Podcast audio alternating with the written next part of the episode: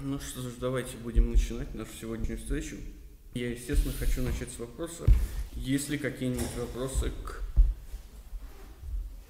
тому, что мы проходили, или что мы прочли в прошедшие разы. Если вопросов нет, тогда давайте я попытаюсь суммировать это. Может быть, это будет полезнее.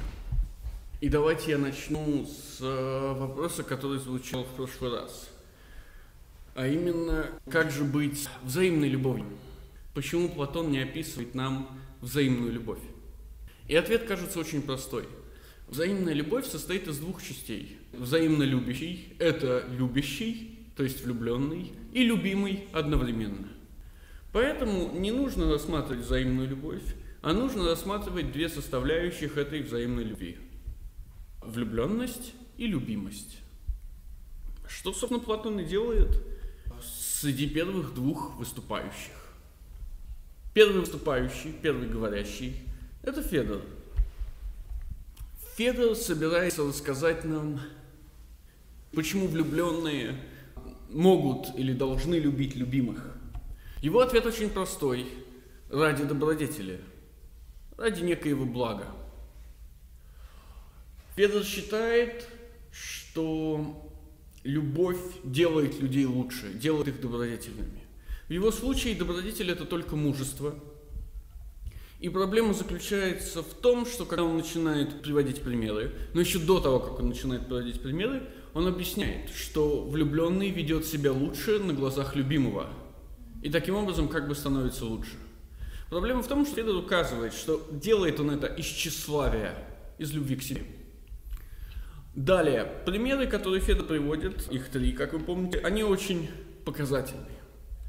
Первый пример – это пример женщины, жертвующей собой ради своего мужа, как вы помните. Этот пример работает, хотя Федор скрывает решающую часть этого примера. Рядом с ней стоит Геракл и говорит богам, что если они не вернут ее обратно, то он им покажет. Боги возвращают ее к жизни в знак признательности ее самопожертвованию, в знак признательности ее, ее любви, если хотите. Но вы помните, что этот пример зависит все-таки решающим образом, даже если мы скрываем Геракла, от того, есть ли боги, есть ли посмертные награды слэш наказания. Второй пример, который дает Федор, кажется, показывает, что любовь не всех делает лучше. А Орфей не стал мужественным, хотя он явно любил свою жену. Наконец, третий пример – который Федор вынужден извратить, указывает нам на то, что люди, мужественные от природы, не нуждаются в любви, чтобы быть мужественными. Иными словами, любовь – это всего лишь субститут или стимулятор для тех, кто от природы не является благим или хорошим. И опять же, это плохой субститут и стимулятор. После речи Федора идет речь Павсания. Павсаний будет говорить о том, что любовь несет благо, то есть добродетель, для любимых, а не для влюбленных. Вы помните эту идею Павсания? Она довольно забавная. А именно, что добродетель есть результат схождения более взрослого и менее взрослого. То есть доброде... как бы добродетельного и как бы недобродетельного. Ну, понятно, менее взрослый не может быть добродетельным. Но описывая более взрослого, Павсани указывает нам на то, что он, дабы сойтись с менее взрослым, дабы сойтись с любимым, может совершать любые э, несправедливые и недобродетельные поступки. Таким образом, очевидно, что влюбленный не обладает добродетелью, а значит не может передать ее любимому. Кроме того, Павсани указывает также на ту же проблему, на которую указывает Федор, а именно запрет на отношения между влюбленными и любимыми, которые описывает Павсаний. Это запрет, вызванный любовью к самим себе. И Павсаний собирается использовать любовь к самим себе, чтобы этот запрет снять. Отцы любят себя, поэтому они любят своих детей – Поэтому они считают, что их дети должны быть добродетельными, поэтому тот, кто делает э, их детей добродетельными, может наконец-то к ним прикоснуться. Это все напоминает нам очень интересный диалог, который мы находим у Ксенофонта в экономике. Это Ксенофонт, экономика 20, 25, 29. Разговор Сократа с богатым крестьянином или зажиточным крестьянином, зажиточным землевладельцем Исхамахом. Да и отец мой не, не у другого научился этому и пришел к этой мысли не путем теоретического размышления, но, как утверждал он, по любви своей к земледелию и труду. Исхамах объясняет, как его отец стал заниматься земледелием. Он захотел иметь подобный участок, чтобы и руки приложить к нему, и получать удовольствие от доставляемого им дохода. Отец Исхамаха брал плохую землю, делал ее хорошей и провал. «Да, Сократ», — прибавил он, — «мой отец по натуре своей, как мне кажется, любил сельское хозяйство больше всех афинян». Выслушав это, я спросил его, «Что же из Хамах, твой отец сам владел всеми этими имениями, которые он привел в цветущее состояние, или также продавал, если мог получить хорошую плату?» «Да, клянусь Зевсом, и продавал», — отвечал Исхамах. Но тотчас же, по своей любви к труду, взамен одного покупал другое имение, но запущенное – Судя по твоим словам, Исхамах, сказал я, отец твой действительно по натуре своей, то есть по природе, по характеру, любил сельское хозяйство не меньше, чем купцы любят хлеб.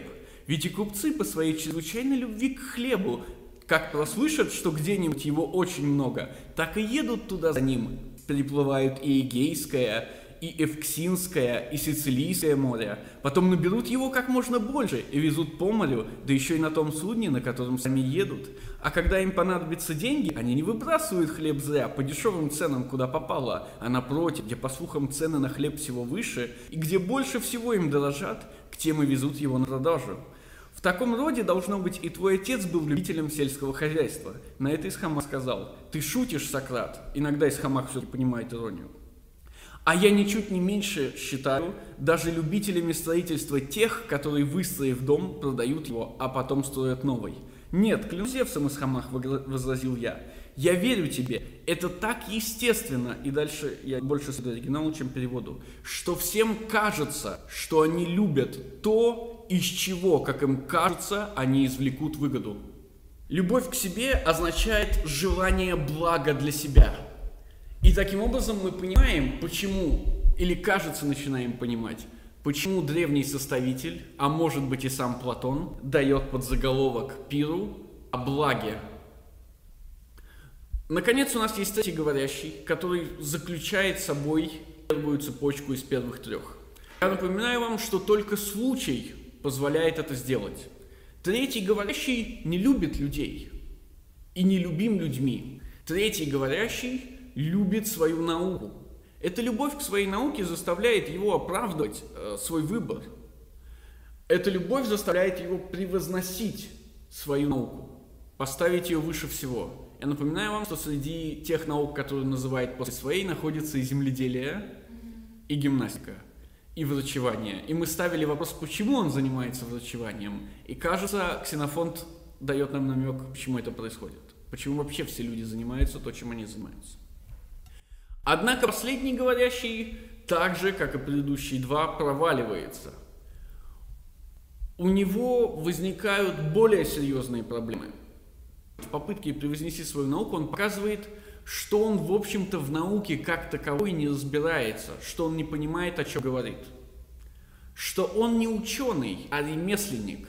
Ведь, как мы видим прямо затем, его рецепты работают – Хотя теория, стоящими за, теория, стоящая за этими рецептами, ему абсолютно недоступна.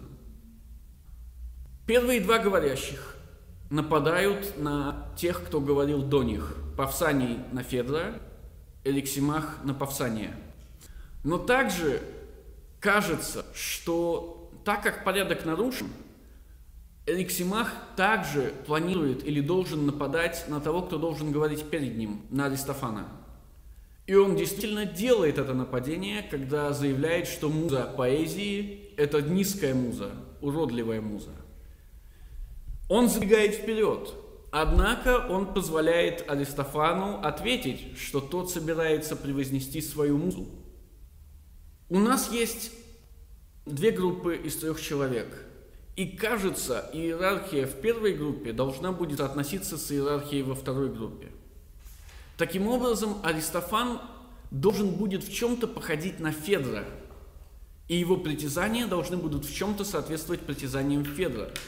Мы увидим с самого начала, что когда Аристофан будет говорить, он скажет, я буду говорить не так, как говорил Павсаний и Эриксимах, в связи с чем у нас станет вопрос. Если он отличает себя от Павсания и Эриксимаха, значит ли это, что он будет говорить как Федор? Да. Наконец мы увидим, что в отличие от следующего за Аристофаном Агафона, который тоже собирается превознести свою профессию, свое искусство, а значит тоже любит его, не понимая, что это за искусство, скорее всего, Аристофан не собирается превозносить собственное искусство. Он не может этого сделать, думаем мы, потому что его искусство – это комедия, сатирный юмор. Невозможно с серьезным лицом пытаться превозносить сатирный юмор. Аристофан не может произнести своего искусства и еще по одной причине. Комедия, как мы с вами говорили, это эссенциально критика. Комедия, как критика, подразумевает честность к предмету критики. Комедия, как критика, подразумевает раздевание этого предмета. Ну, например, самопожертвование. Ну, например, отцовских или сыновьих чувств ну, например, города, ну, например, политики. То, что трагично, кажется, обладает неким пафосом. И этот пафос разрушается комедией. Но он разрушается ей не потому, что комедия всегда должна разрушать, а потому что комедия честна. И эта честность делает происходящее глупым, ну, как и любая честность на самом деле, и вместе с тем делает его смешным. Я напомню вам, пожалуй, про старую серию Саус Парка, где спид становится смешным. А потом терроризм становится смешным. А потом ислам становится смешным. И, наконец, Том Круз становится смешным. При том, что спид, ислам, терроризм и Том Круз хотят, чтобы к ним относились максимально серьезно. Хотят вызывать пафос и являются пафосными. Или, вернее, хотят являться пафосными, хотя таковыми на самом деле не являются, а являются именно что смешными или глупыми. Вот я напомнил вам о первых трех наших говорящих. Есть ли у вас какие-нибудь вопросы? Да. А, у меня вопрос относительно Павсания, который утверждает, что добродетельный а, может добиваться, ну, скажем так, влюбленный может добиваться любимого, любимое средствами. Да. Но еще одна его посылка – это то, что влюбленный Э, должен быть добродетельным. Нет, нет, нет. Ответил, чтобы ему ответили. Нет. Любимый должен искать добродетели. Да. Но... Но он не может найти его влюбленным, потому что он, потому что влюбленный может использовать любые средства. По, по, нет, Павсаний подразумевает, что влюбленный может быть как добродетельным, так и недобродетельным. И если он добродетельный, то э, любимый достигает своей цели. А если он недобродетельный, то нет ничего страшного в том, что любимый не достиг своей цели, потому что его цель была благородной. Просто вопрос именно в том, что э, нет никакой проблемы с тем, чтобы добиваться любыми средствами по одной простой причине. По-настоящему добродетельный не будет этого делать. Не будет использовать любые средства. А недобродетельный, который как раз таки проявит себя в том, чтобы, чтобы использовать любые средства, покажет себя явно и любимому. Не придется Любимый, в, любимый в, в любом случае будет обманут. Но мы возвращаемся к вам, э, Нет, с вами. Сейчас, сейчас, сейчас. Мы возвращаемся э, с вами вперед. Туда, куда я уже указывал. А именно, если влюбленный действительно добродетелен, и он собирается помочь любимому стать добродетельным, что, что он получает взамен? Конечно, он да, меняет... Разница не такая большая. Нет, не разница не такая большая. Если добродетельный, если он а, действительно обладает добродетелью, и он соглашается обменять эту добродетель на тело, он несправедлив, а значит недобродетельный. Иными словами, добродетельный человек никогда не будет играть роль влюбленного. В смысле, никогда не будет влюблен. И в этом смысле мы возвращаемся к Сократу. Сократ делает вид, что он любит сладких маленьких мальчиков, но на самом деле он никого не любит. И когда Алкивиад говорит, ну давай, я готов обменяться, Сократ говорит, это несправедливый обмен. И таким образом остается справедливым, то есть добродетельным. Иными словами, всякий, кто добивается любви любимого, на самом деле недобродетелен. И не может быть добродетелем. Да, у вас был вопрос, пожалуйста.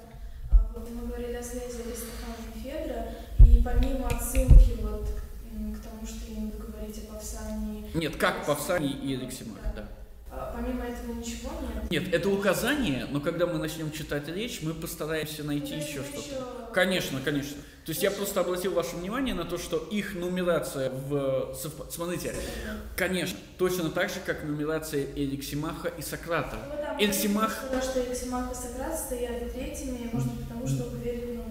Нет, смотрите, по, по другой причине, как минимум, которую мы точно можем указать. Эриксимах не любит людей. Ну, в смысле, он любит свою науку, он влюблен в медицину, он не влюбленный и нелюбимый, как Федор и Павсаний. Ну и было бы странно, если бы он был таковым, потому что Федор и Павсаний уже высказались. У нас будет любимый Агафон, но Агафон все время игнорирует этот факт. На него обращает внимание Аристофан, когда покалывает Агафона в конце. Но сам Агафон не любит Павсания. Агафон любит, или, по крайней мере, утверждает, что любит свое искусство. Точно так же, как и Эриксимах. Да, но у нас есть повод в этом сомневаться. М, Нет, он, любя свое искусство, он попытается его превознести. Но, естественно, у нас есть повод в этом сомневаться, потому что, кажется, мы уже начинаем подозревать, что за любовью к чему бы то ни было все равно стоит коренная любовь. Подлинная любовь. Подлинная любовь к самому себе. Конечно. А, Но а про науку там же нет любви к самому себе. Мы же объяснили, что там есть эта любовь. Почему врач А, занимается врачебным всё, искусством, всё, да? всё. Но у Сократа же нет этого. Именно поэтому среди говорящих нет Сократа.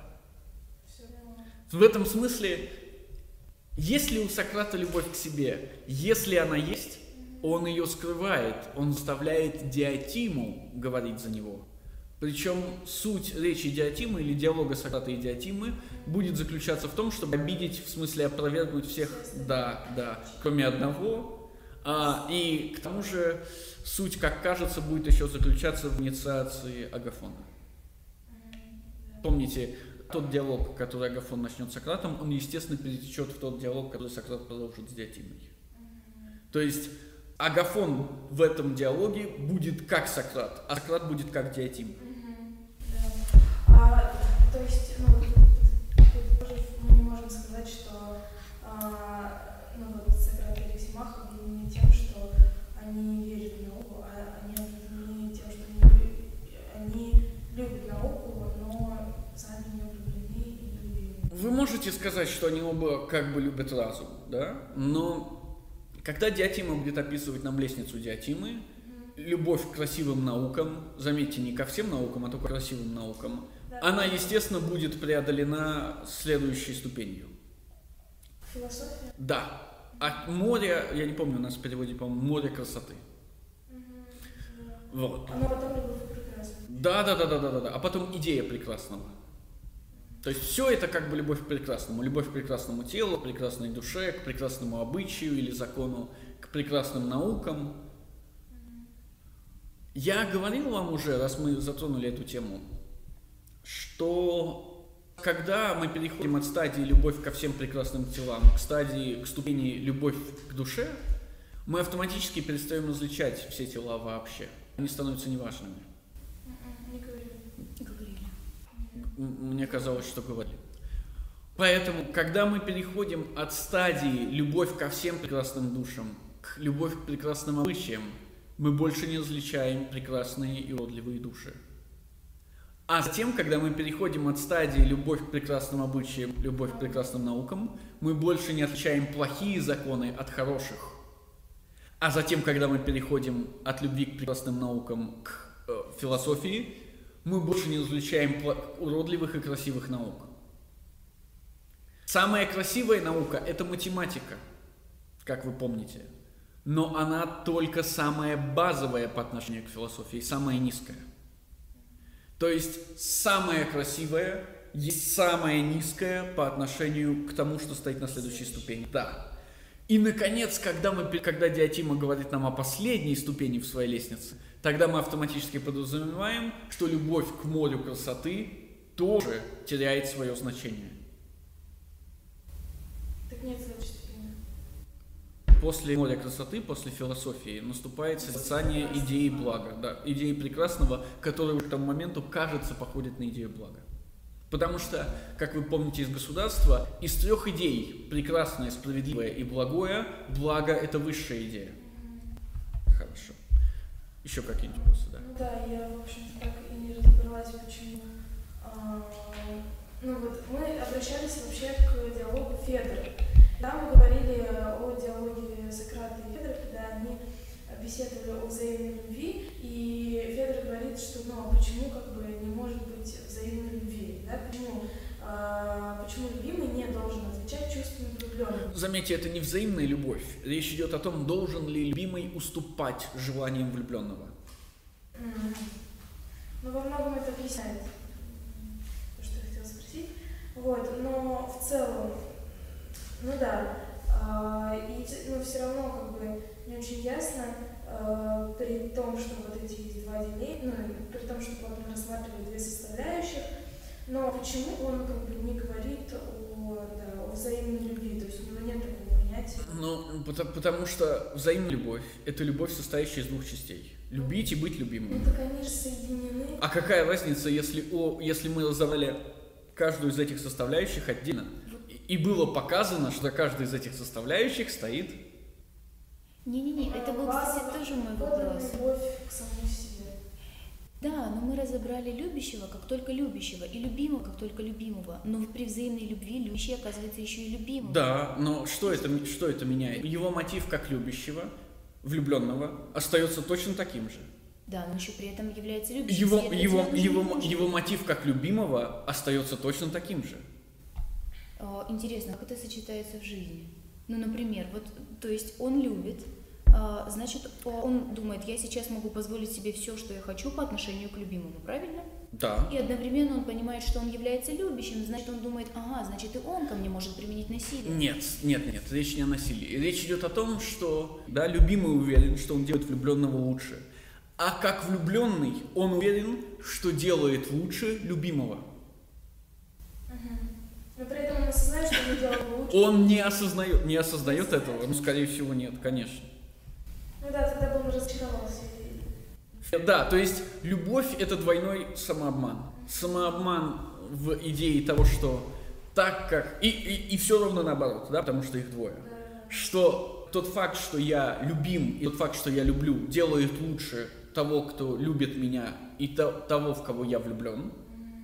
И наоборот, тот факт, что меня любят, и я же выступаю как объект любви, в смысле, да, да, да, да, да, да, да, делает лучше мою вторую половину. И то, и другое есть самообман. А вы можете напомнить, вот э, про Федора я помню, почему почему подразумевается а, любовь к самому себе. Тщеславие. Да, да. А вот в Павс- Павсании там, Помните проблему Павсания? Отцы все хотят, да, но отцы ничего не позволяют своим сыновьям.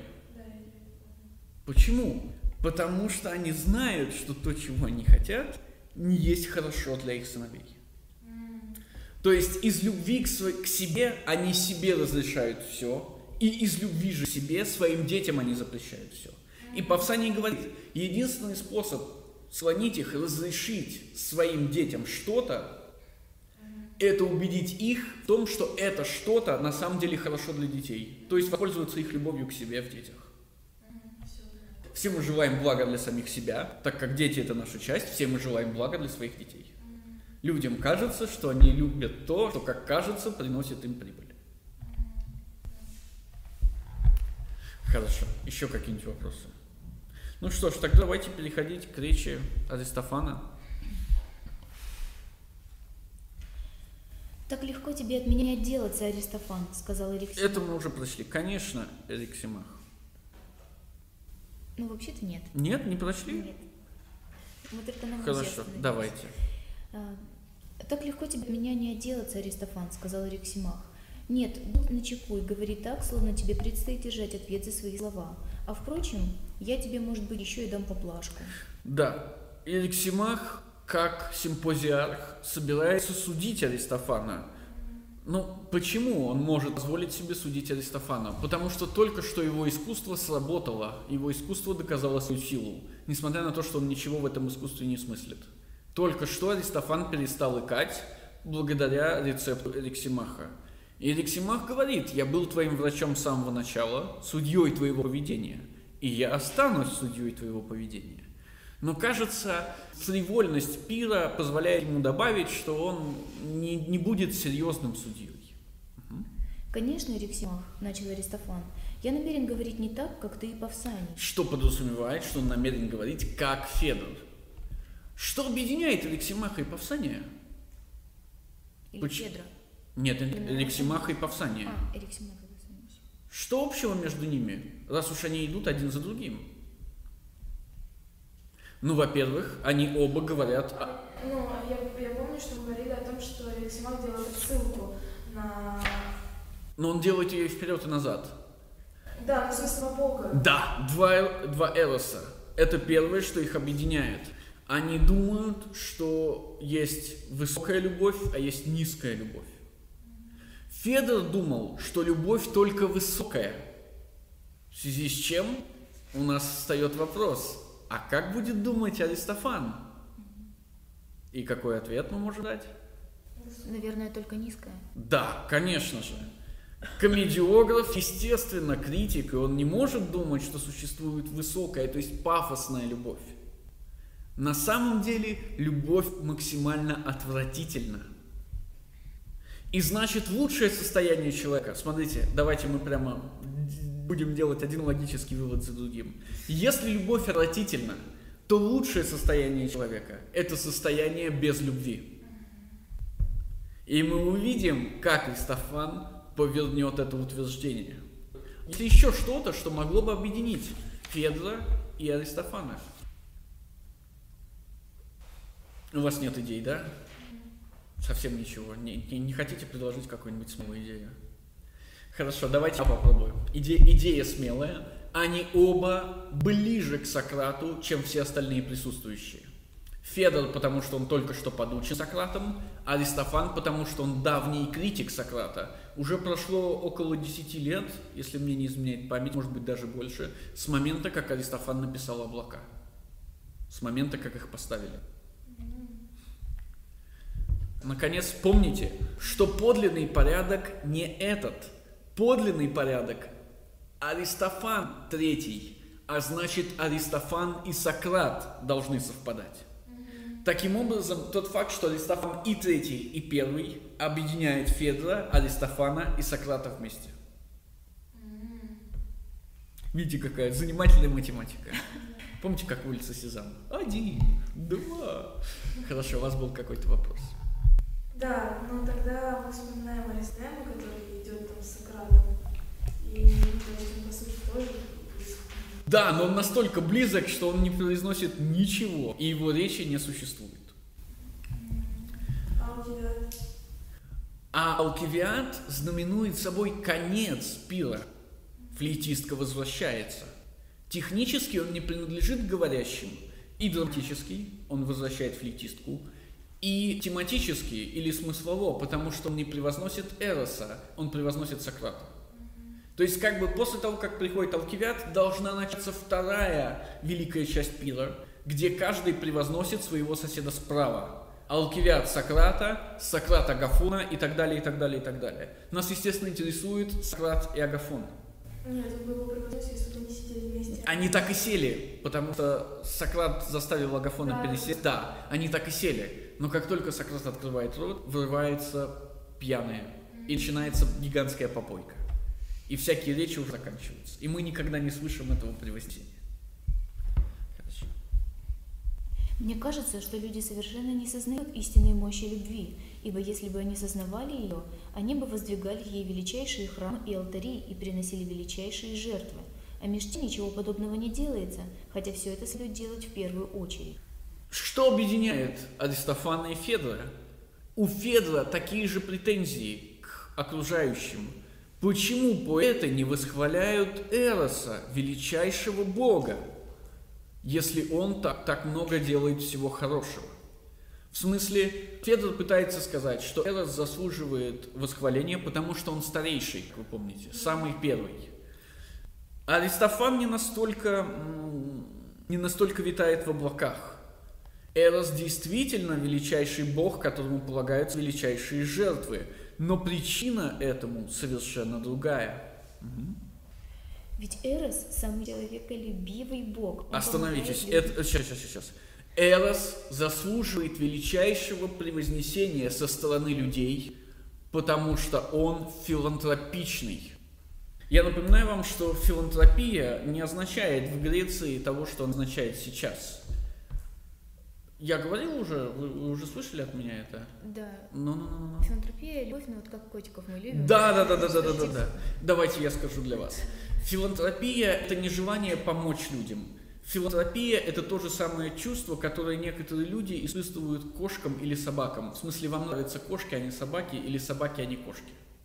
Да, есть кошатники, есть собачники, а есть человечники. Да. Вот это и значит филантропия. Ну, в смысле, то, что мы видим кошку, гуляемся, когда ее видим? То, что почему, по какой-то причине вы заинтересованы именно в этом биологическом виде, а не в каком-то другом. Ну, ну, подождите. Ну, в смысле, если вы кошатник, то вы уже не собачник. А если вы собачник, то вы уже не кошатник. А если это, то ну, есть же такие люди, нравятся им это. Да. Так, такое бывает, но, как правило, это очень редко. И в любом случае тогда это не пчелиник или не птичник. Да? А там дельфины, да. Да, да, да, да, да, да. Ну, наверное, с дельфинами трудно, их тяжело гладить и обнимать. Но если вы не арабский шейх, у вас там не плавает этот дельфин дома. То же самое и филантропия. Итак, Эрос величайший бог не потому, что он старейший или мудрейший, а потому что он больше всего любит людей. Угу. Ведь Эрос самый человеколюбивый бог. Он помогает людям и врачует недуги, исцеление от которых было бы для рода человеческого величайшим счастьем. Итак, Эрос – это не болезнь. Как, как вы помните, только что сказал нам Алексимах. Эрос – это лекарство. Лекарство, дарующее людям величайшее счастье.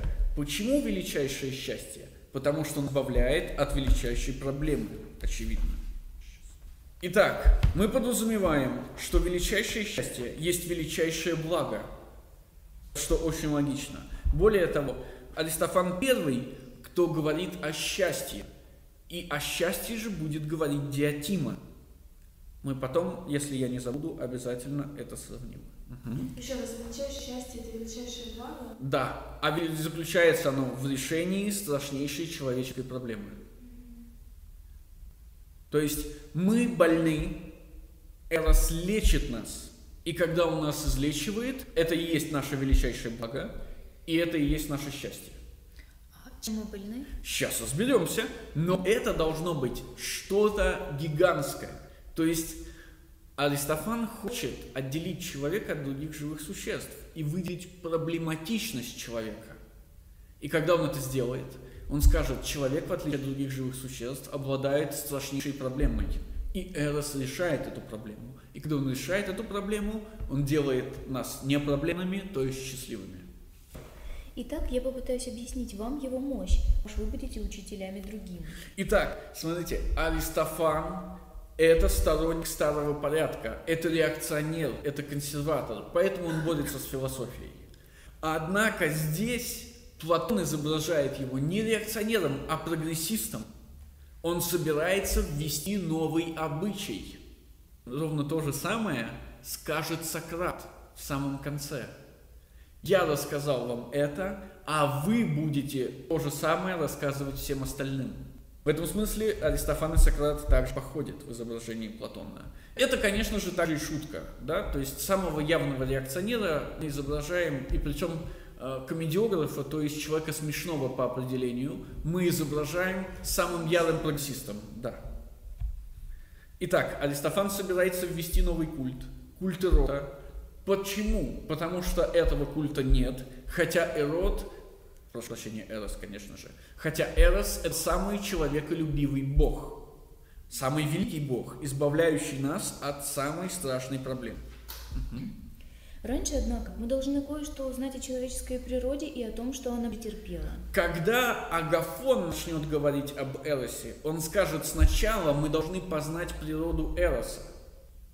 Когда Аристофан начинает говорить об Эросе, он говорит сначала мы должны познать природу человека. Если Эрос дает нам величайшее счастье, то есть величайшее благо, потому что решает величайшую человеческую проблему, сначала мы должны понять, в чем эта проблема состоит. И очевидно, эта проблема не искусственная, а естественная, природная. Человеческая природа то есть некая особенность человеческой природы, отличающая человека от других животных, дефективна. И эта дефективность представляет из себя гигантскую проблему, которую Эрос решает. Когда-то наша природа была не такой, как теперь, а совсем другой. И далее начинается так называемый миф. Вы знаете, Платон любит мифотворчество. Мифотворец – это поэт, причем не трагический поэт, как мы бы того хотели, или как мы бы того ожидали, а комедийный поэт. Разрушитель по определению и ретроград или реакционер по жизни, Аристофан предстает здесь и сейчас прогрессистом по жизни и созидателем по определению. Я напомню вам финальные слова Сократа о комедии и трагедии – Суть же беседы Аристофана, Агафона и Сократа в самом конце уже под утро, это нам говорит э, Аристодем слэш Аполлодор, сказал он, состоял в том, что Сократ вынудил их признать, что один и тот же человек, хороший человек или правильный человек, должен уметь сочинить и комедию, и трагедию, и что искусный трагический поэт является также поэтом комическим. Что это значит? Это значит, что хороший человек, правильный человек, лучше, чем искусный трагический поэт. Неискусный трагический поэт, естественно, хуже, чем искусный трагический поэт. Но нас интересует вопрос, а как же комический поэт? Сократ беседует всего с двумя людьми, и у нас есть всего две категории, в одну из которых точно попадает Агафон – искусный трагический поэт. В смысле, он только что победил на соревновании, его только что признали. У нас есть второй человек и вторая категория – что это за человек и что это за категория? Это Аристофан и категория «хороший человек». Агафон не назван хорошим человеком, Аристофан назван хорошим человеком. И как хороший человек, он должен уметь одновременно сочинять и комедию, и трагедию. И Аристофан доказывает нам это, сочиняя трагедию. То, что он сейчас расскажет, невероятно трагично. Я снова напоминаю вам, что комедия как гораздо более умный жанр, чем трагедия, естественно, понимает всю трагичность жизни. Помните цитату из Пьера Агюстена Бомарше? Я говорил вам ее уже. Нет. Нет? Не помню. Хорошо. Часто мое детское утро начиналось со слов Евгения Вагановича, о том, что если бы я не смеялся, то мне пришлось бы заплакать. И Евгений Ваганович заканчивал эту цитату словами «Пьер Агюстен Бомарше».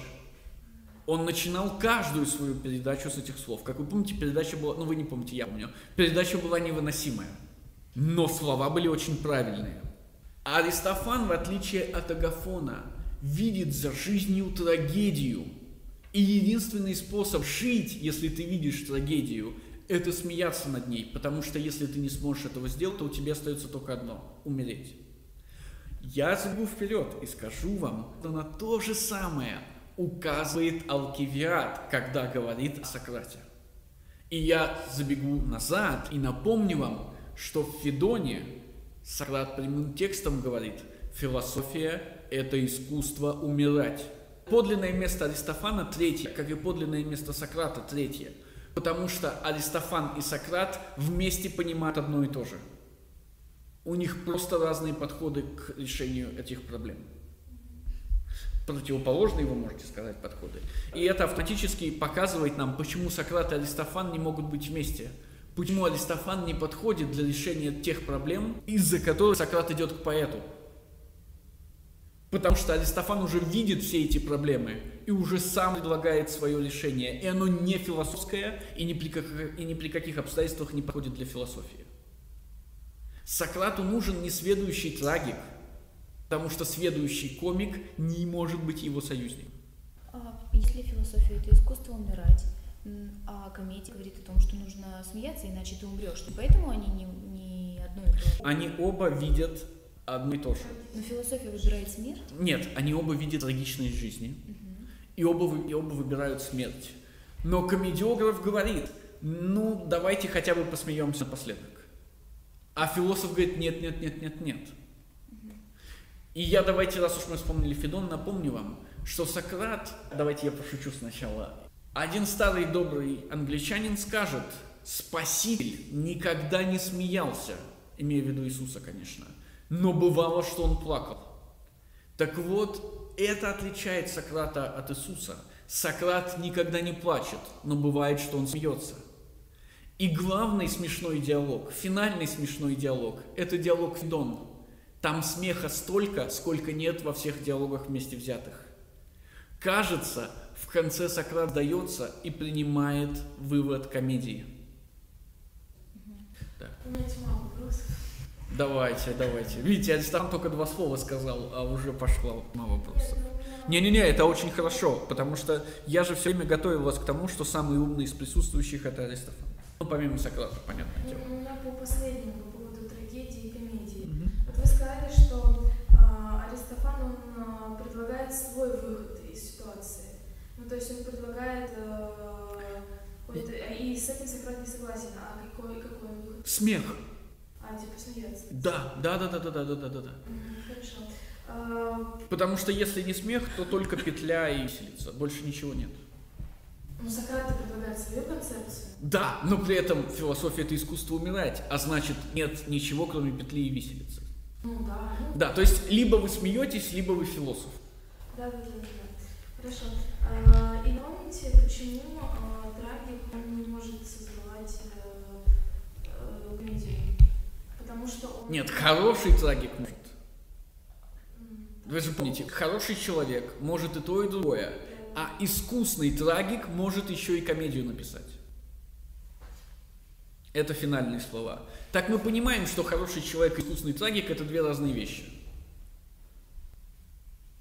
И что искусный трагик перед нами, и что хороший человек перед нами. А комик это всегда хороший человек? Нет.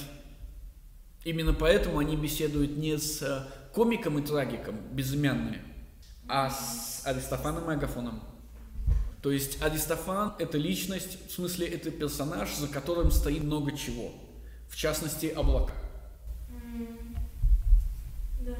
А, но при этом Сократ понимает всю глупость э, Аристофа... а, ой, Агафона. Агафону, да. Да, и все равно идет к нему. Да, по понятным причинам, которые мы уже обсудили. Агафон не должен стать мудрецом, Агафон не, не должен стать философом. Он просто должен транслировать мифы, о которых говорит философ.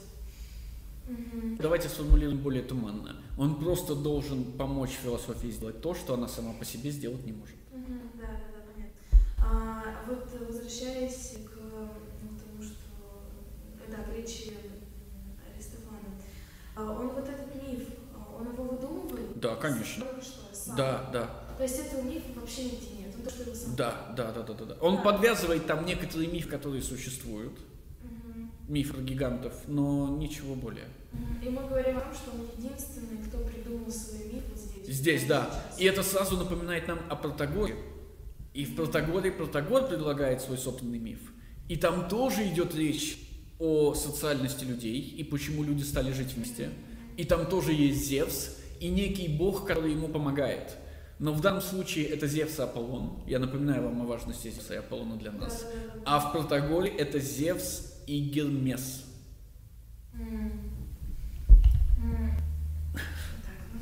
Все. Давайте. А, Да, вопрос. Если философы все-таки выбирают не смеяться, выбирают смерть, то Нет, почему ну смерть это неизбежный, не- неизбежно это, да. То есть фило- вы можете сказать, что философия это не искусство умирать, а философия это искусство мириться с собственной смертностью.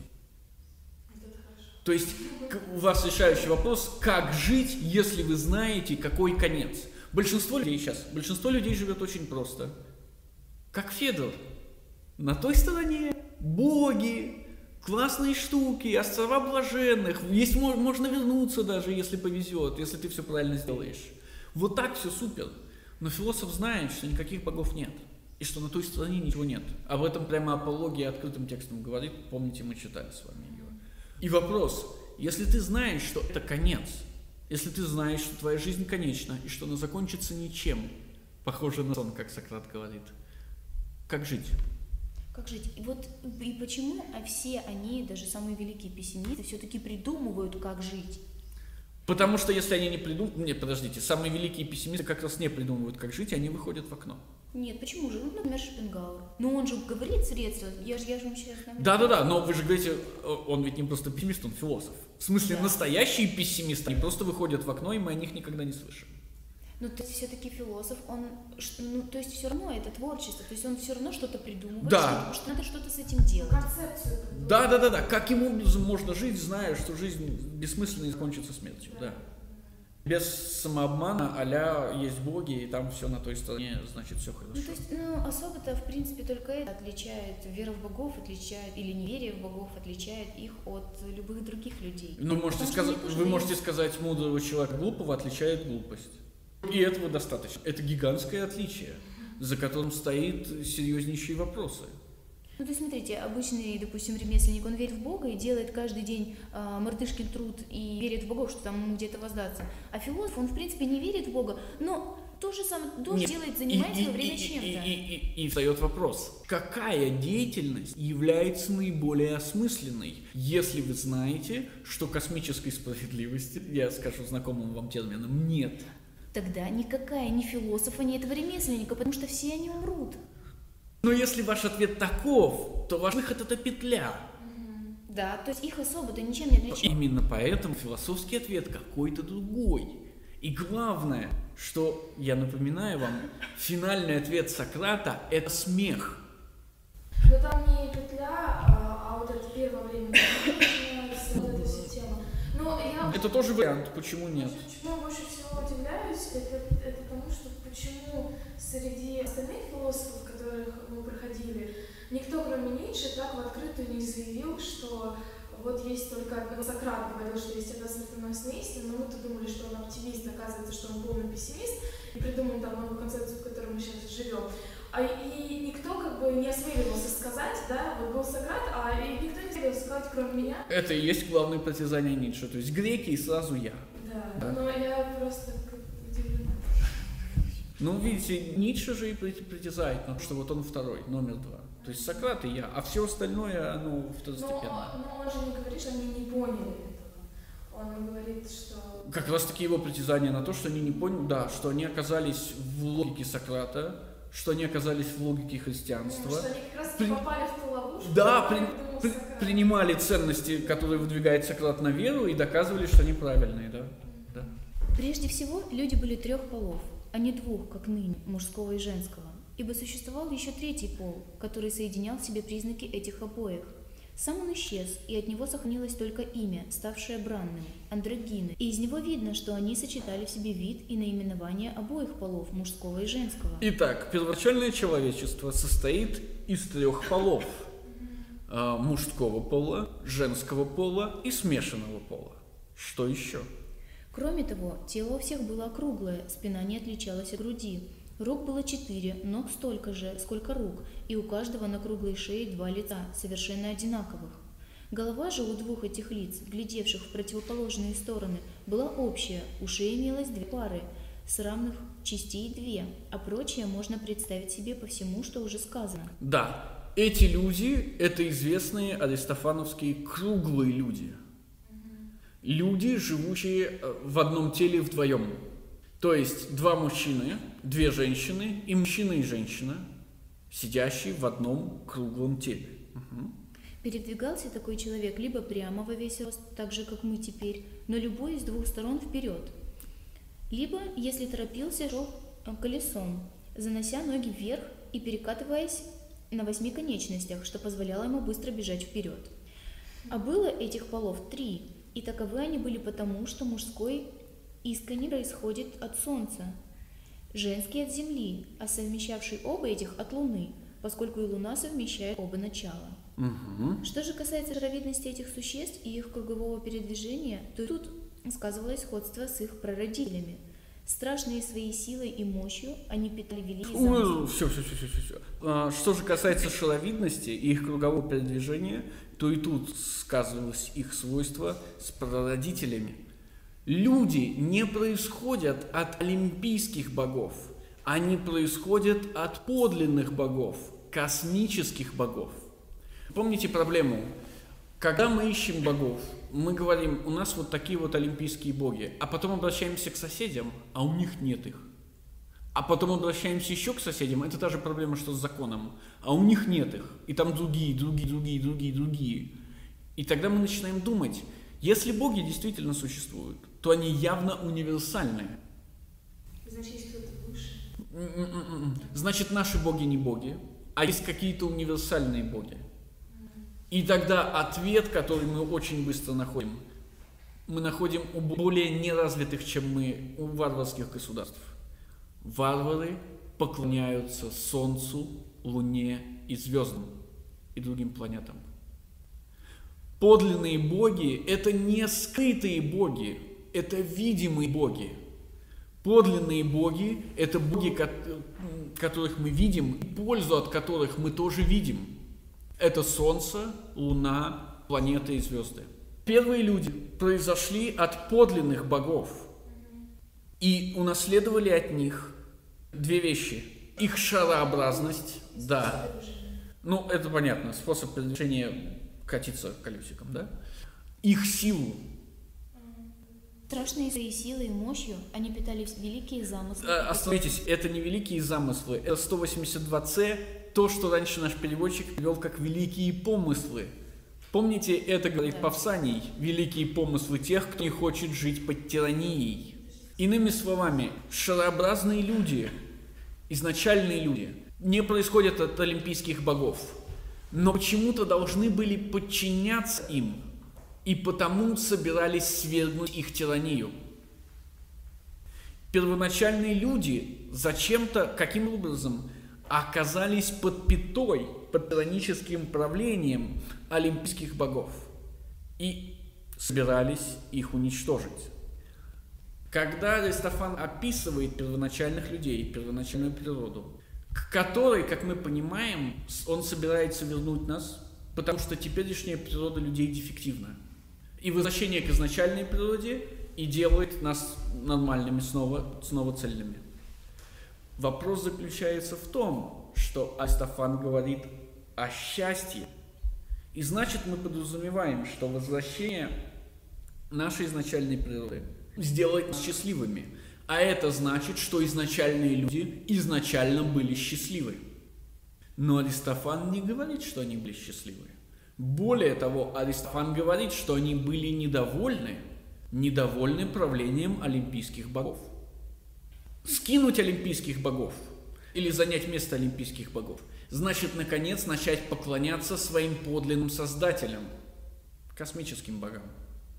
Когда Аристофан говорит, мы должны возводить величайшие храмы и приносить величайшие жертвы Эросу, а потом говорит, на самом деле наша подлинная природа – это природа космических богов – Значит, создавать величайшие храмы и приносить величайшие жертвы мы должны космическим богам.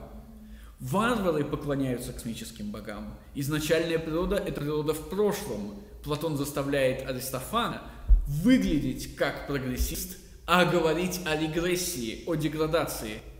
Мы должны снова стать как варвары. Мы должны выбросить цивилизацию в окно и стать счастливыми не могу не провести сравнения, которые должны возникать у вас в голове. Недовольство цивилизацией Фрейда, то, что сейчас переводят как неудобство культуры. Почему люди, смотря, современные люди, западные люди, смотря на жизнь аборигенов на каких-нибудь островах или в джунглях, говорят о том, что такая жизнь есть наилучшая жизнь, потому что она есть наиболее простая жизнь, и собираются к ней вернуться. Да, там то, что природа там хорошая. Да, да, да, да, да, вот это вот, вот это вот все. Что значит стать лучше? Мы должны сбросить с себя цивилизацию, которая на нас давит, которая наполняет нас невероятным количеством ужасно строгих правил. Ну, например, правил на раздельные туалеты. Ну, например, правил на ношение одежды. Ну, например, правил на макияж. Ну, например, правил на необходимость ходить на работу ровно к такому-то э, времени. И так далее, и так далее, и так далее. В то время как там, в изначальной простоте, всех этих правил нет. И значит, мы можем стать более счастливыми, если вернемся к этой изначальной простоте. Я напоминаю вам, что это фактически руссейская позиция. Изначальная природа человека добра, а цивилизация ее испортила. Поэтому надо сбросить цивилизацию и вернуться к изначальной природе. Да. И ее-то выдвигает Аристофан. Выглядит как прогрессист, но на самом деле является невероятным регрессистом, является противником цивилизации. И посягали даже на власть богов.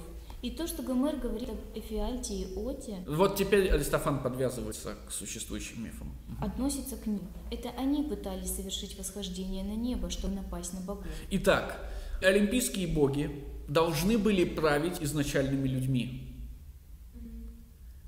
Но олимпийские боги не космические боги. И что более интересное, олимпийские боги не потомки космических богов. Они не круглые. Олимпийские боги – это абсолютно чужеродные существа, никак не относящиеся ни к людям, ни к предшественникам людей, ни к создателям людей. Только тот факт, что олимпийские боги сделают людей похожими на себя, то есть не круглыми, заставит людей подчиниться олимпийским богам. И вот Зевс и прочие боги стали совещаться, как поступить с ними, и не знали, как быть. Убить их, поразив род людской громом, как когда-то гигантов. Тогда боги лишатся почестей и приношений от людей. Но и мириться с таким бесчинством тоже нельзя было. Достаточно пока.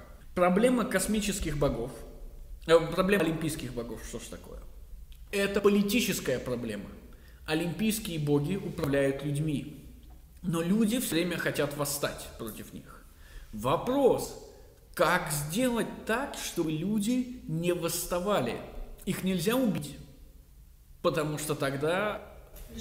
Да, потому что тогда не будет налогов, и государство не сможет существовать. Но с ними надо что-то определенно сделать, потому что если ничего не делать, то они просто уничтожат политический порядок. Зевс, как вы видите, не человеколюбивый бог. Вот вообще. И главное, Зевс явно плохой политик, потому что потом происходит следующее. Наконец Зевс, на силу кое-что придумав, говорит. Да, Зевс на силу кое-что придумав говорит. И когда он на силу кое-что придумав, придумает свой суперплан, потом выяснится, что этот суперплан нифига не работает. И потребуется исправлять последствия воплощения суперплана. Я напоминаю вам о Протагоре, где Зевс тоже придумывает суперплан, а потом выясняется, что он не работает, и Гермес должен все исправлять. Миф, который выдвигает Протагор, начинается с мифа о Прометее и Эпитимее. Прометей, думающий наперед, Эпитимей, думающий задним числом. Кажется, Протагор намекает, что все боги думают задним числом, что Зевс и Гермес думают задним числом. Аристофан согласен. Олимпийские боги думают задним числом. Они не мудры. Но при этом Зевс, он а, связан с политикой.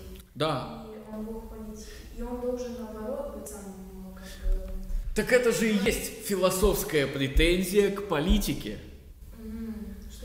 Философ должен стоять во главе государства, но этого никогда не происходит, поэтому во главе государства стоят непонятные люди с непонятными целями, которым по-хорошему нельзя вообще доверять даже улицу подметать.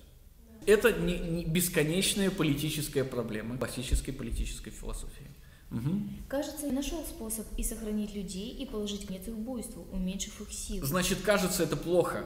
Эта фраза начинается ровно так же, как начинается весь диалог. Докумой.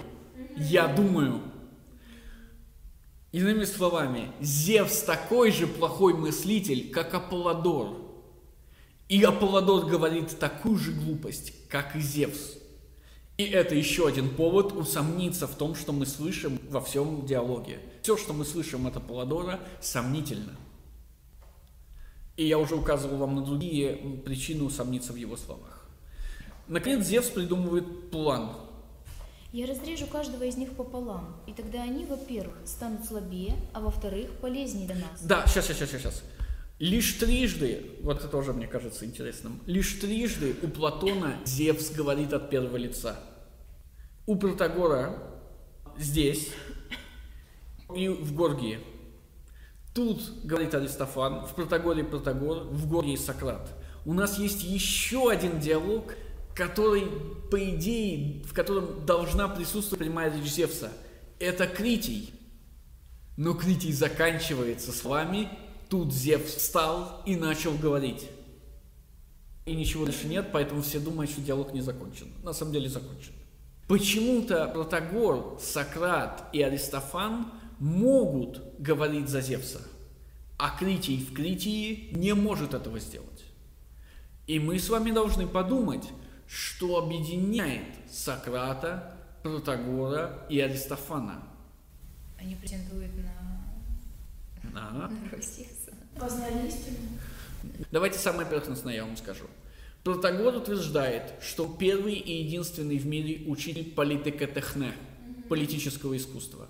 Сократ утверждает, что он политический философ, но мы утверждаем, что Сократ политический философ. И Аристофан поднимает сугубо политическую проблему. Потому что проблема жизни в обществе – это проблема жизни вообще. А проблема жизни вообще – это проблема дефективности человеческой природы. Только если мы живы, мы можем жить в обществе. Поэтому жизнь в обществе опирается на ответ о том, почему мы должны жить. И не может существовать без этого ответа. Я забегу вперед. За- да, испорчу вам все, заспылил вам интересные вещи. Когда Алкивиад является пьяным на пир Агафону, он говорит, что Сократ похож на сатира, а потом говорит, что Сократ похож на Селенов. Селен – это король сатиров или царь сатиров. Селен – это такой сатир, ну, будучи королем, понятное дело, более близкий к Аполлону, чем остальные сатиры, который дико любит выпить и который является супермудрым. И мы тут же вспоминаем один миф про Селена и царя. Как-то царь Мидас, зная, что Селен самый мудрый, решил, что ему удастся добыть эту мудрость у Селена. Ну, это как раз Алкивиад и Сократ, да? Что он делает? Он знает, что Селен любит выпить, поэтому он заставляет своих слуг вылить в речку огромное количество вина. Селен видит речку вина, начинает пить, перепивается и засыпает. И тогда слуги Мидаса ловят Селена. И Мидас говорит, я отпущу тебя, если ты откроешь мне величайшую мудрость. И Селен отвечает, величайшая мудрость заключается в том, что лучшее для людей никогда не рождаться, а если они родились, то второе лучшее для людей как можно скорее умереть. Величайшая мудрость – это мудрость о том, что жить нельзя. Философия говорит нам, как и комедия, что есть какой-то выход из этого положения. Но пока они рассуждают о выходе, политика уже считает, что этот выход найден, и она на нем основывается. Вот что объединяет всех трех говорящих. На каком выводе основывается политика? Нужно придумать законы Не- и по ним жить. Знания. А? Нет политического знания. Не- ну какое? Что это за знание? Нам кажется, что это знание Федора, который говорит, что из мужчин же можно составить идеальное государство, идеальное войско. Знание о божественных наказаниях и наградах. Если боги есть, то смертность – это не проблема, потому что после смерти вы встречаете богов и судей. Именно об этом говорит э, Сократ в апологии. Есть два варианта, говорит Сократ. Либо после смерти реально аид и боги, либо смерть похожа на сон. В смысле, все, это полный конец, ты ничего не ощущаешь, тебя нет. Ну, естественно, Сократ разрисовывает нам смерть как сон позитивно, да? Но речь-то не об этом. То есть, коллективное не может существовать без ответа на вопрос о смертности, без, без ответа на вопрос о природе. Но этот ответ на вопрос о смертности не политический ответ, а это значит, он может быть либо поэтическим, либо философским. И мы видим с вами, что в самом своем начале, именно поэтому политика может быть обращена вперед и назад, в самом своем начале политика опирается на поэтический ответ, на традиционный ответ. А в самом своем ужасном развитии, и я подмигиваю вам обоими глазами, на философский ответ. В начале 20 века политика вместо того, чтобы опираться на традицию, выбрала философию. И все это закончилось, вы знаете чем. Какой из двух ответов с политической точки зрения является лучшим? Кажется, Сократ уверен, что лучшим является поэтический ответ. Именно поэтому он идет к поэту. Он считает, что философский ответ – это не ответ вовсе. Именно поэтому, умирая, он смеется. Хорошо. Что же говорит нам Зевс? Я зарежу каждого из них пополам, и тогда они, во-первых, станут слабее, а во-вторых, полезнее для нас, потому что число их увеличится. Боги не заботятся о людях ради людей. Боги заботятся о людях ради себя. Мы уже говорили об этом. Политик, как и врач, как и пастух, не заботится о стаде, о больных, о гражданах ради больных стада и граждан. Он заботится об этом ради себя. Но смотрите, в отличие от Алексимаха, Зевс не скрывает этого. Зевс плохой политик во многих смыслах, но не в этом смысле. Помните, когда у Ксенофонта Сократ приходит к Ритию и говорит, хороший пастух умножает количество и качество своего стада. Плохой пастух разряжает количество и качество стада, обвиняя тиранию в том, что тирания делает людей слабее. Вопрос заключается в том, что, с одной стороны, Зевс – это тиран, ну, так как первоначальные люди питают, питают высокие помыслы, о которых говорит Павсаний. И, соответственно, как тиран, он хочет, чтобы люди были слабее, но он не хочет, чтобы их было меньше. С другой стороны, второе замечание. Если цель пастуха, идеальная цель пастуха, увеличивать количество и качество стада, то не наступает ли такой момент, когда качество стада становится выше, чем качество пастуха, и политический порядок гибнет? Пастух в идеале, идеальный пастух, Зевс, заинтересован в том, чтобы количество голов стада все время росло. Но он не заинтересован в том, чтобы они становились сильнее. Наоборот, он заинтересован в том, чтобы они становились слабее. Потому что если они станут сильнее, они станут угрозой для тирании для его правления, для любого правления на самом деле.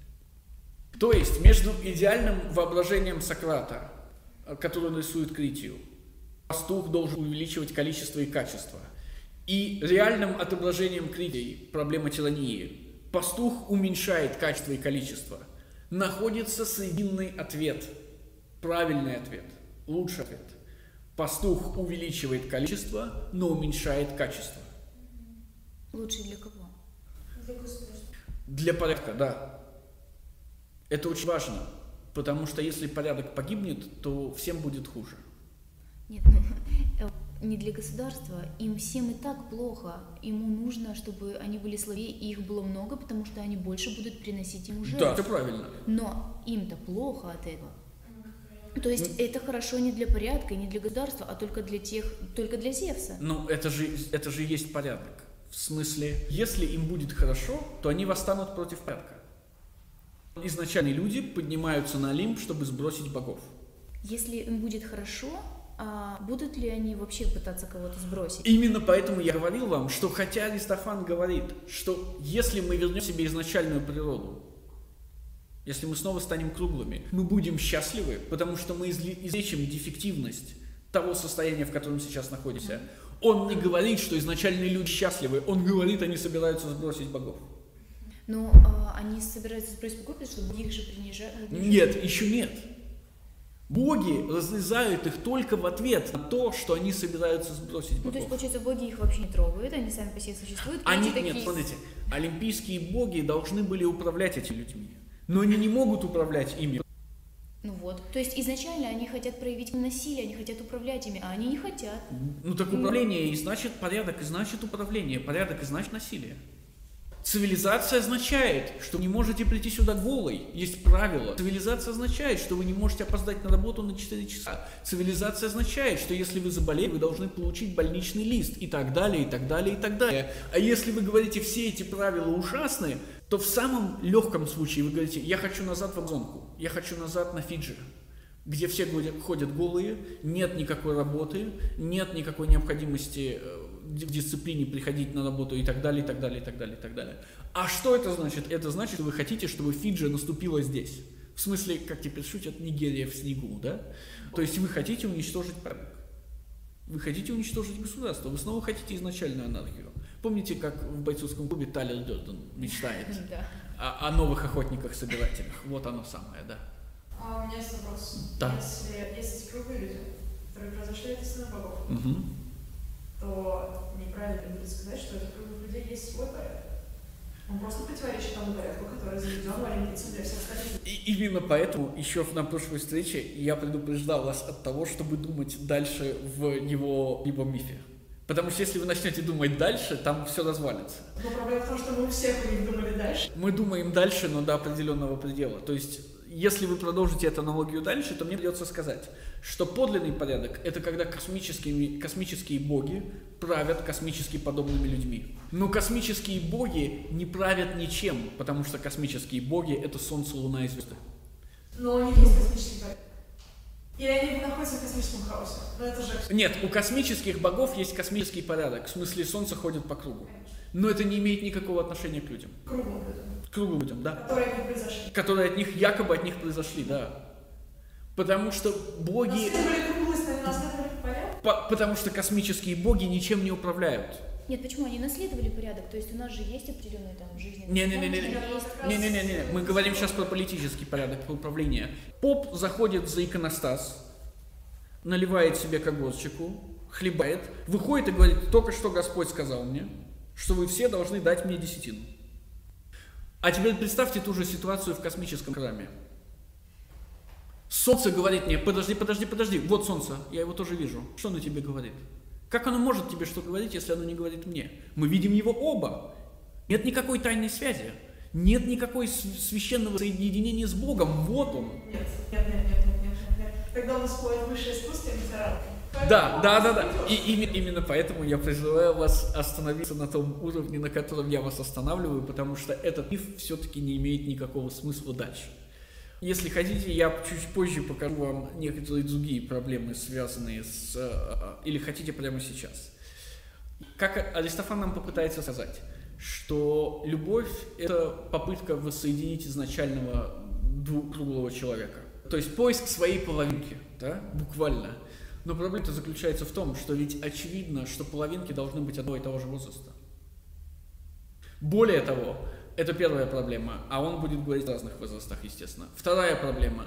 Если ваша половина мертва, вы никогда не сможете полюбить. Аристофан не говорит этого. И, наконец, третья проблема. А, са- Самая, пожалуй, простая и самая понятная. Зевс разделил круглых людей пополам. Это значит, что только первое поколение круглых людей хотело вернуться в круглое состояние. Все остальные уже раздались не круглыми.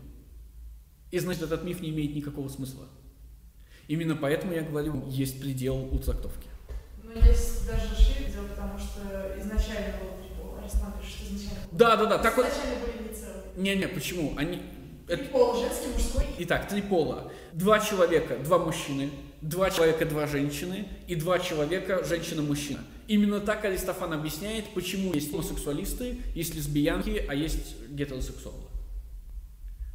То есть это не в смысле, что были круглые люди и были обычные люди. Нет, все люди были круглыми. Просто у них было не два пола, как у современных, а три. То есть если вы попытаетесь делать дырки в его рассказе, их миллион. Это всего лишь миф. Ни в коем случае не доводите его до, до финала. Да. А, Есть три пола. Мужской, Вместе. А, И теперь мы соединяем людей. Мужчина, ну то есть мужской пол. Изначальные люди – это круглые люди, где в одном теле два человека. Да. У них три пола. Либо это два мужчины, либо это две женщины, либо это мужчина и женщина.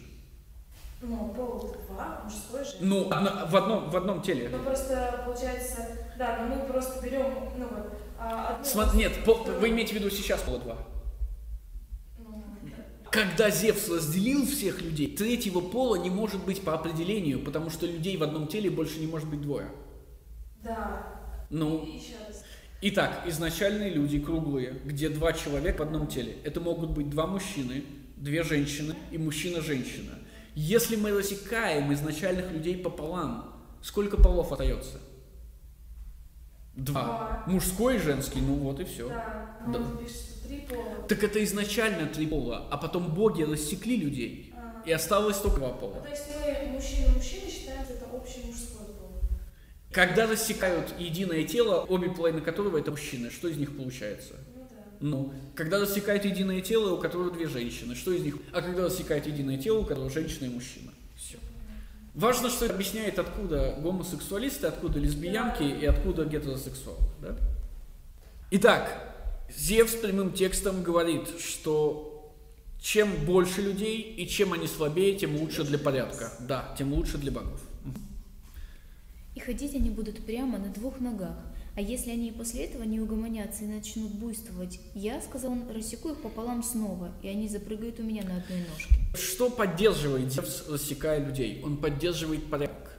Но что он создает таким образом? Кажется, он создает справедливость.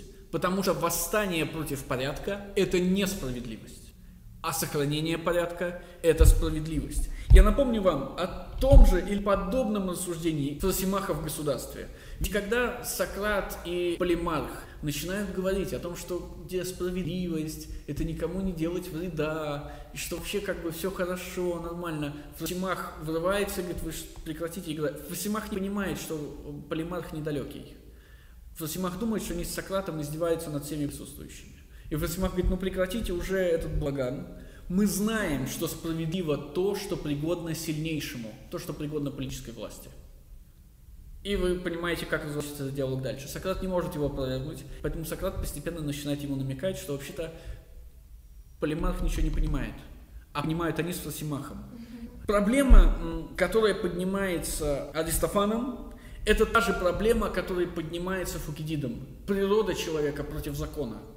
Вы помните, Фукидид говорит, природа человека имеет три свойства. Корыстолюбие, властолюбие, тщеславие. Если природа не подавлена, то государство невозможно. А государство возможно только тогда, когда природа подавлена. И, соответственно, задача государства номер один – это давить природу человека. Природа человека на самом деле асоциальна. Подлинный человек не хочет быть ни с какими другими людьми. Подлинный человек хочет любить самого себя, в смысле делать то, что хорошо для себя. Общество возможно только тогда, когда вы отказываетесь в каких-то частях от этого изначального эгоизма. Ну хорошо, я не буду тебя убивать, давай живем вместе.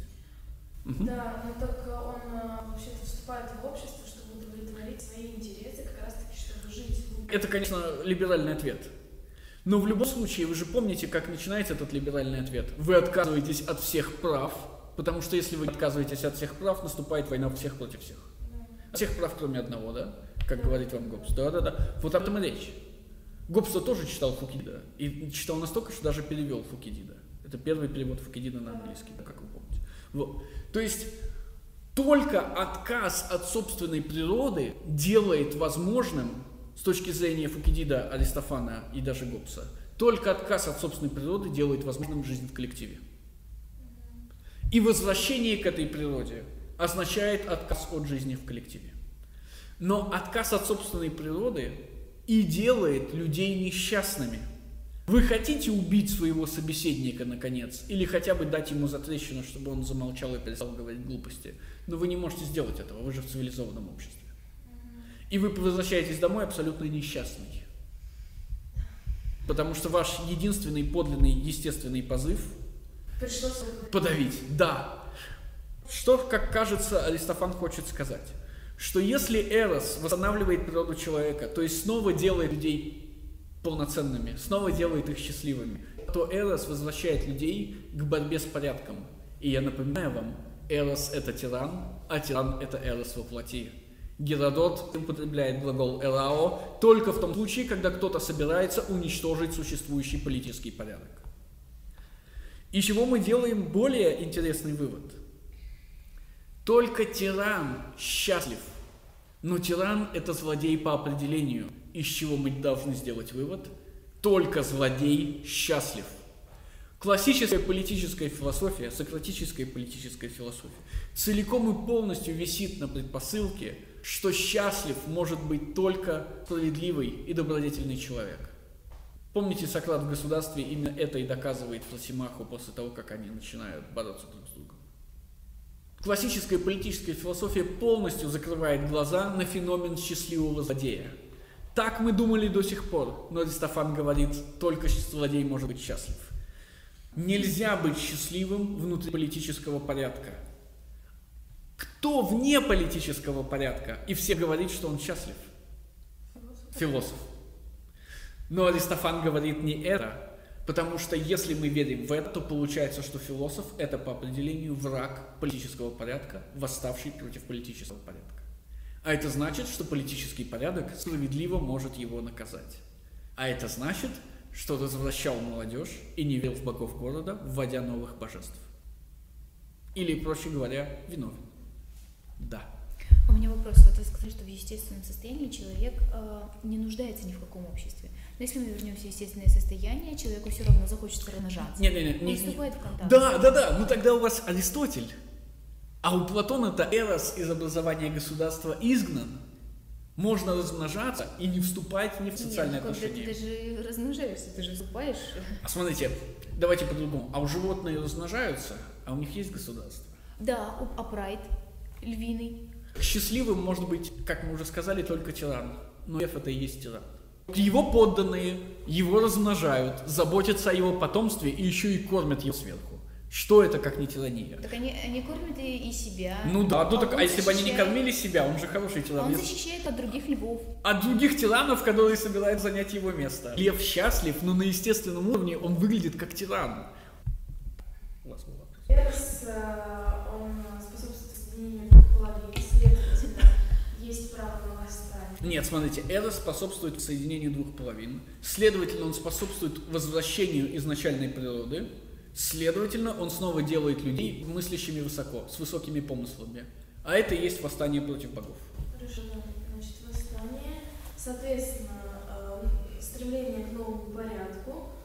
Стремление уничтожить старый порядок. Там не сказано о никаком новом порядке.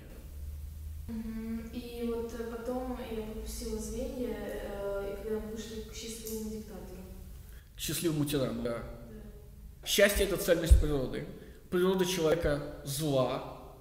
Зло природы человека заключается в том, что он не может жить в обществе, если он следует этой природе. Либо общество давит вашу природу, либо вы давите общество, уничтожаете общество.